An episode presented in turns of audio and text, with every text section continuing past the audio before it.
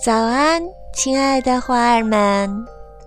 今天想给你们朗诵一首我最新读到的诗，非常的喜欢。《星星》，作者伊迪丝·索德格朗。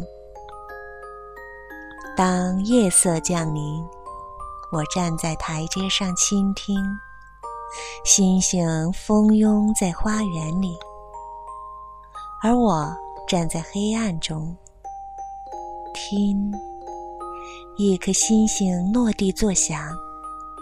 你别赤脚在草地上散步，我的花园到处是星星的碎片。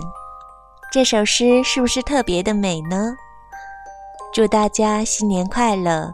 呃，在新的一年里，一切都如意，马上有鲜花盛放，幸福吉祥。